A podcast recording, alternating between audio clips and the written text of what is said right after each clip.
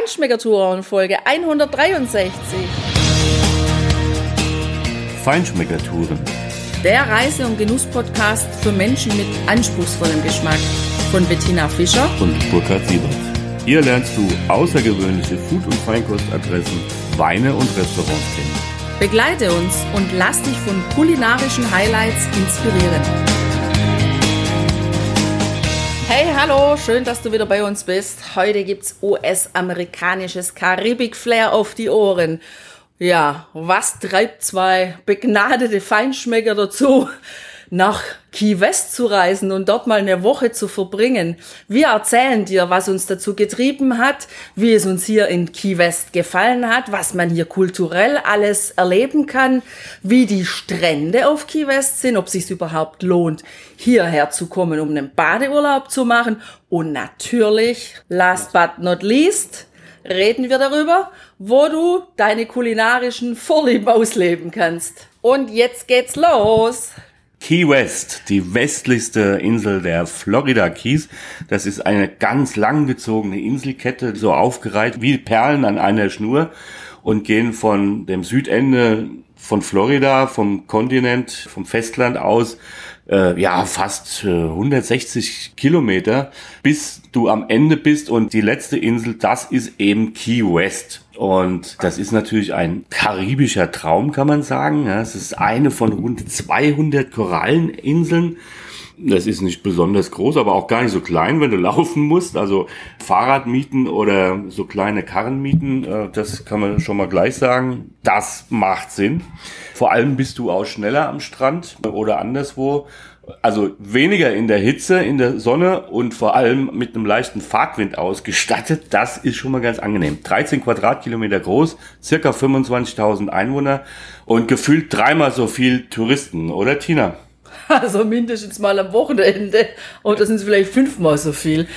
Übrigens sind wir dieses Mal hierher geflogen, wenn du aber mal in Miami oder eine Rundreise in Florida machst beispielsweise, dann ist es eine total coole Sache, da auch mit dem Auto herzufahren, über diese langgezogenen Brücken und einfach dieses Meer, dieses Blau, dieses hellblau, dunkelblau, grünlich schimmernde Wasser zu genießen. Das haben wir 2005 gemacht, aber diesmal sind wir mit dem Flieger gekommen. Ja, Genau. Und schön ist einfach, wenn du herfährst, da gibt es zum Beispiel die Seven Miles Bridge eine Brücke, die tatsächlich sieben Meilen, also ungefähr elf Kilometer lang ist. Die läuft parallel zu ja, der ehemaligen Eisenbahnstrecke, die irgendwann, ich glaube, in den 30ern oder sowas von irgendwelchen äh, Hurricanes eben zerstört worden ist und auch nie wieder aufgebaut worden ist. Das hat natürlich auch hier die Insel immer ein bisschen geprägt. Es gibt eben nur die Straße und diese Straße hierher, unter anderem über die Seven Miles Bridge eben, ist natürlich toll zu fahren, wenn du äh, von Miami oder sowas hierher kommst. Es ist der US Highway Number One. Das ist der Highway, der erste, der die ganze Ostküste entlang geht. Der endet hier in Key West. Wir haben natürlich ein Foto davon oder er fängt hier an, je nachdem, wie rum du fährst. Und der hat fast 3900 Kilometer und geht über sämtliche Städte an der Ostküste hier, Miami, äh, Washington, Baltimore, Philadelphia, New York bis an die kanadische Grenze hoch. Früher haben die Einwohner von Key West, ein wichtiger Militärstützpunkt, Marinestützpunkt äh, nach wie vor auch, der ja im amerikanisch-spanischen Krieg eine wichtige Rolle gespielt hat, aber auch während der Raketenkrise um Kuba in den 1961. Früher haben die Leute hier natürlich von der Ausbeutung von Schiffswracks gelebt, weil ja, es hat unheimlich viel Korallenriffe hier, insgesamt das drittgrößte der Welt, rund um die Kies im Übrigen. Und ähm, deshalb machen die auch unheimlich viel äh, mit Strohhalmvermeidung, weil sie natürlich auch ihre Umwelt schützen wollen. Das finden wir richtig gut. Und es gibt einen Haufen Leuchttürme. Aber trotzdem haben die Untiefen mächtig viele Schiffe gerissen und da liegen überall Wracks rum und ja, die Schätze da rauszuholen, das war natürlich ja fast ein gefundenes Fressen, kann man sagen, für die äh, Einwohner hier. Schwammhandel und Tabakproduktion oder Zigarrenproduktion war früher natürlich auch ein ganz wichtiger Punkt. Und was besonders witzig ist, das ist echt, und daran siehst du auch, wie bunt und ja, open-minded hier, sagen wir mal, die Bevölkerung ist. 1982 haben die US-Behörden die Verkehrskontrollen hier irgendwie verstärkt und das hat die Key Westler so geärgert. Sie haben sich dann für kurze Zeit symbolisch unabhängig erklärt, haben den USA bewaffnet mit trockenen Brotstangen den Krieg erklärt, nach 60 Sekunden bedingungslos kapituliert und sofort eine Milliarde Wiederaufbauhilfe gefordert. Das ist einfach eine klasse Story, finde ich. Und ja, sie haben die Conch Republic ausgerufen und das ist immer noch die Bezeichnung von Key West für sich selber so scherzhaft natürlich, wir sind die Conch Republic. Ja, die, die Million oder wie viel war es? Eine Milliarde oder eine Million? Eine Milliarde, hallo. Eine Milliarde, die haben sie vielleicht bekommen, vielleicht auch nicht. Also könnte ich mir fast vorstellen, weil die schönen Häuschen, die die hier haben, könnten die mit so einem Wiedergutmachungsgeld aufgerüstet haben. Sie haben kein Geld bekommen, aber die Straßenkontrolle ist verschwunden. Also sie waren erfolgreich. Ja, karibisches Flair, das hat man einfach hier, wenn man durch die Straßen läuft von Key West. Das macht unglaublich Spaß. Hier die schachbrettartig angelegten Straßen, die von wirklich einer Inselspitzenseite zur anderen gehen, einfach mal so zu durchlaufen mit dem Fotoapparat dabei offene Augen zu haben und dann könnte man wirklich, sagen wir mal, mindestens jedes zweite Haus abfotografieren, weil das einfach unheimlich schön ist. Die legen da unheimlich viel Wert drauf, ihre Häuser von außen hübsch zu machen, weil sie einfach auch wissen, dass sie also zum einen wird es ihnen gefallen und zum anderen wissen sie aber auch, dass es viel fotografiert wird, weil die sind dann in hellrosa, helltürkis, hellblau, hellgelb, hellorange, dann mit den schönen Fensterläden. Dann haben sie wieder diese schönen Südstaaten-Verandas, wo meistens diese Holzschaukelstühle draufstehen. Dann unheimlich tolle Pflanzen natürlich hier. Also Bananenpalmen, andere Palmen. Riesige Bäume mit riesigen Stämmen und wo ich das Gefühl habe, aus einem Stamm werden irgendwann 20 oder so. Ich weiß nicht, wie diese Bäume heißen, aber sieht echt toll aus. Und bei einem Haus haben wir sogar gesehen, die haben außen dran geschrieben, man soll es nicht fotografieren. Sie wollen nicht mehr fotografiert werden. Also es macht total Laune, hier durchzulaufen laufen und so dieses bunte Flair zu spüren, aufzusaugen und ja, jemand, der vielleicht ein bisschen Probleme hat, selber gute Laune zu kriegen, der kriegt sie hier auf jeden Fall. ja, klar. Also das ist schon auch ein bisschen eine Partyinsel. Das muss man natürlich sagen, weil das Klima ist einfach karibisch. Das Klima ist richtig warm, obwohl die Hitze an sich jetzt, wir sind hier gerade im Juli, äh, gar nicht mal so sehr hoch ist. Also vielleicht 30, 32 Grad. Mehr waren es eigentlich gar nicht. Aber was du wissen musst, die Luftfeuchtigkeit hier ist so extrem. Du hast gefühlt 150 Prozent. Also dagegen war Baltimore oder Washington fast ein Zuckerschlecken.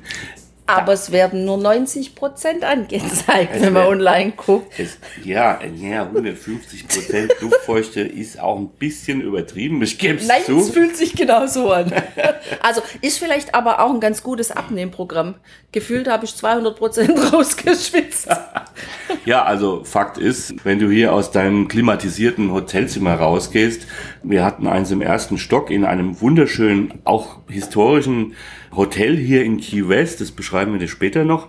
Ja, von da aus runter an den kleinen Pool, wo ein paar Tische rumstanden, wo das Frühstück serviert worden ist. Da war das T-Shirt schon halb durchgeschwitzt. Also das muss man einfach wissen. Die bessere Reisezeit, wenn du das nicht so abkannst, das muss wohl Dezember so bis März ungefähr sein. Da ist es hier von den Temperaturen eigentlich genauso. Also die haben keinen Winter, natürlich nicht. Die Luftfeuchtigkeit ist aber bei weitem nicht so hoch. Und das macht natürlich auch Spaß. Aber das ganze Klima trägt natürlich dazu bei, dass du hier, eigentlich kannst du ja hier nur richtig abends draußen sein, weil tagsüber such Schatten auf oder klimatisierte Räume. Ähm, das ist schon, ja, anstrengend. Und natürlich ist das prädestiniert dafür, dass hier richtig was los ist. Und das ist es auch. Also du hast jede Menge Touristen und man muss auch sagen, es gibt tatsächlich einen Teil, das ist dann so ein bisschen der, naja, man kann sagen, vielleicht der frühere zumindestens Malle-Ballermann-Tourismus. Ja, die Deutschen werden verstehen, was wir damit meinen. Das ist natürlich auch da, aber es ist nicht nur das. Auf keinen Fall. Also also so die Woche über fand ich es jetzt ganz angenehm hier. Da waren natürlich viele Touristen da und in der Hauptsache Amerikaner. ganz wenig deutsche und ein paar italienische Worte habe ich aufgeschnappt. Und das war auch, also fand ich sehr kultiviert, relativ ruhig, auch auf der Haupteinkaufsstraße, der Duval Street. Aber jetzt gerade wieder zum Wochenende hin haben wir es gestern noch erlebt. Da sind jetzt die amerikanischen Touristen, diese Wochenendtouristen, echt scharenweise eingeflogen. Und entsprechend ging es dann auch schon zu. Also es war dann schon so, dass die Duval Street am Abend ein großes Stück weit abgesperrt ist und zur Fußgängerzone erklärt wurde. Ja, und da war die Hölle los. Also Party, Party, Party. Wer da drauf steht, ist so absolut richtig, wer da Bock drauf hat. Richtig, aber du kannst natürlich auch so ein bisschen abseits, natürlich musst du auch auf den Mallory Square, ja, da da gibt's ein kubanisches Restaurant, da gibt's Shops, da kannst du Schwämme kaufen, was sie ja früher hier als große Einnahmequelle hatten. Da gibt's Gaukler, da gibt's Zigarrendreher und, und, und. Und natürlich auch das berühmte Sunset Pier. Und das war eigentlich auch der Grund, warum wir hergekommen sind. Weil wir einen Tag oder einen Abend hier verbracht haben und haben einen wahnsinnig schönen Sonnenuntergang erleben dürfen. Und das wollten wir nochmal sehen. Und deshalb haben wir uns entschlossen, okay, diesmal fliegen wir hier hin. Ist übrigens kein Problem. Der Flughafen ist am Rande der Insel. Natürlich gehen ab und zu mal ein paar Flieger über die Insel drüber und landen dort auch. Aber das haben wir nicht als groß störend empfunden. Du hast immer mal so kleinere auch, auch Wasserflugzeuge natürlich oder sonstige Flieger, mit denen du hier auch Runden drehen kannst, wenn du das irgendwo buchst.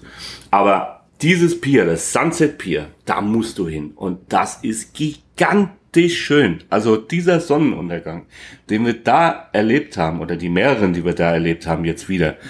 Wenn du die Chance hast, nach Key West zu kommen, um dir das Spektakel anzusehen, das ist irre. Das Licht changiert so wunderbar in den Farben von, ja, gelb, orange, dunkelorange, helles Rot, dann wird es, ja, leicht pink, dann wird es lila, dann wird es teils grün, wenn zwischen den Wolken, die da so schön hinziehen, so kleinere Wolken, was ein wunderschönes Gemälde an den Himmel zaubert und auch noch letzte blaue Flecken vom blauen Himmel noch zu erkennen sind, das ist einfach gigantisch. Ja, also so gigantisch habe ich es auch empfunden wie du, Burkhard. Und das Schöne fand ich auch, wenn man eben an diesem Pier sitzt. Also das ist wie wenn du eine Stunde lang einen Kinofilm über den Sonnenuntergang genießen würdest. Und dann sieht man so linker Hand immer noch diesen blauen Abendhimmel, der dann so von hellblau in dunkelblau geht und rechter Hand eben diesen Sonnenuntergang mit all den Orange- und Rottönen und ganz rechter Hand wird er dann schon so dunkel schwarz der Himmel.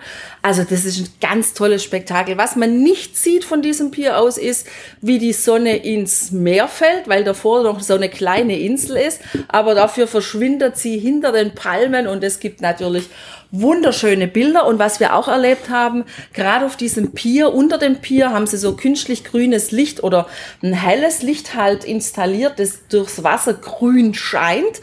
Und da sieht man dann abends richtig große Fische. Wir wissen nicht, welche Fische das waren, aber die haben so ausgesehen, ein paar zumindest davon, als ob's von der Größe her so kleine Babyhaie gewesen wären. Es waren vielleicht keine, ich weiß es nicht, aber die waren schon echt richtig groß. Du musst auf jeden Fall frühzeitig da sein, weil wenn gerade Wochenende oder so ist, dann bevölkert sich dieses Pier natürlich super schnell. Ja, wir hatten wirklich Glück, dass wir da, da ist auch eine kleine Bar, das gehört zu einem Hotel, du kannst auch was zu essen bestellen, da ist eine kleine Bühne, wo immer Live-Musik spielt, haben auch tolle Jungs erlebt. Und ein riesiger Ventilator. Oh, ja. Haben wir den eigentlich fotografiert? Na, irgendwo wird er drauf sein. Auf diesen tausenden Fotos, die wir schon im Kasten haben. Ja, da einen Platz zu kriegen, das ist quasi die Loge.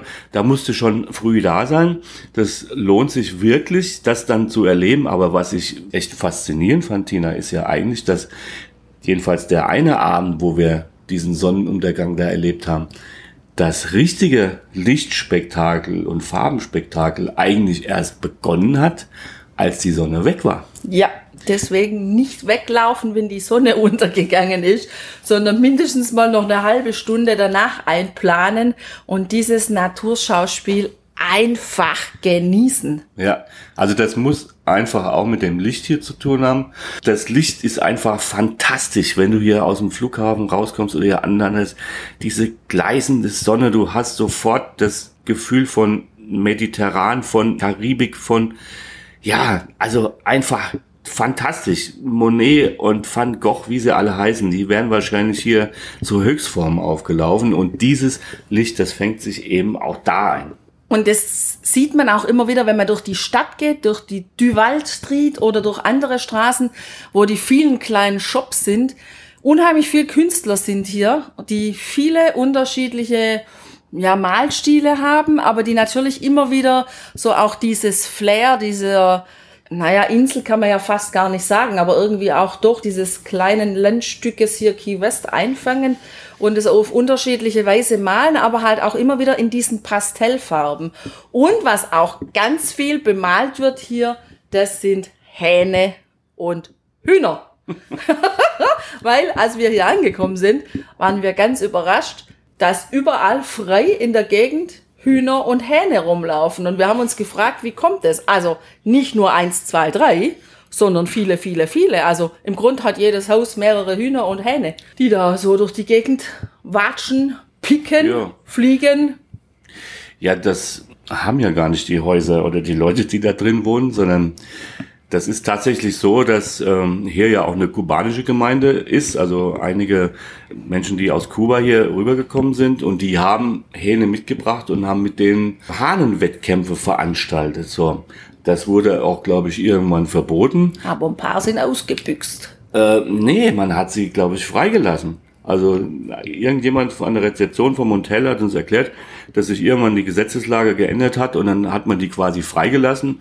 Und es gibt keine natürlichen Fressfeinde für Hähne, für Hühner auf dieser Insel. Ja, die Leguane, die, denen schmecken die nicht. Ja, die haben andere Vorlieben, äh, andersrum auch. Die können also in friedlicher Koexistenz nebeneinander leben. Diese Leguane kannst du natürlich auch ähm, so in den Strandbereichen oder da, wo es grün ist, sehen. Da kommen wir später dazu. Aber diese Hühner, die laufen hier einfach frei rum. Die werden auch nicht von irgendjemand gepflegt oder gefüttert. Du sollst sie gar nicht füttern. Heute beim Frühstück haben wir einen Amerikaner gesehen, der offenbar des Lesens nicht mächtig war und hat blöd wie er war, diese Viecher ständig gefüttert, was ziemlich unangenehm ist, weil dann auf einmal ein riesen Traube von denen dabei war. Aber das ist wirklich die einzige Ausnahme gewesen. Ansonsten ist es witzig, die laufen hier quer über die Straßen und Fußwege. Also ist halt so. Ja, die Hühner, die haben es ja hier natürlich einfach, ja. Die schwingen ihre Flügel und dann sind die ratzfatz an einem anderen Ort. Das konnten wir zu Fuß hier nicht so schnell sein. Wir konnten uns auch gar nicht so schnell vorwärts bewegen, weil wir haben ja so fürchterlich geschwitzt. Deshalb haben wir uns entschieden, Fahrräder zu mieten. Hier auf der Insel kann man überall Fahrräder mieten oder E-Scooter oder wer Lust hat auf Roller fahren, auf Vespa fahren, auch das gibt's hier zu mieten. Und diese E-Scooter, die sind echt cool. Die gibt's für zwei Personen, für vier, für sechs und es wird auch sehr gerne gemietet, weil du siehst eigentlich wirklich den ganzen Tag hier auf und ab diese E-Scooter fahren. Und wo wir mit unserem Fahrrad zwei Tage lang überall lang gefahren sind, das erzählen wir dir in der nächsten Folge und wo du gut essen kannst. Welche kulturellen Dinge und Sehenswürdigkeiten hier noch interessant sind, das hörst du dann auch. Bis dahin erstmal viel Spaß beim Genießen und beim Aussuchen deiner nächsten Urlaubsdestination auf Key West vielleicht. Bis bald. Ciao. Ciao.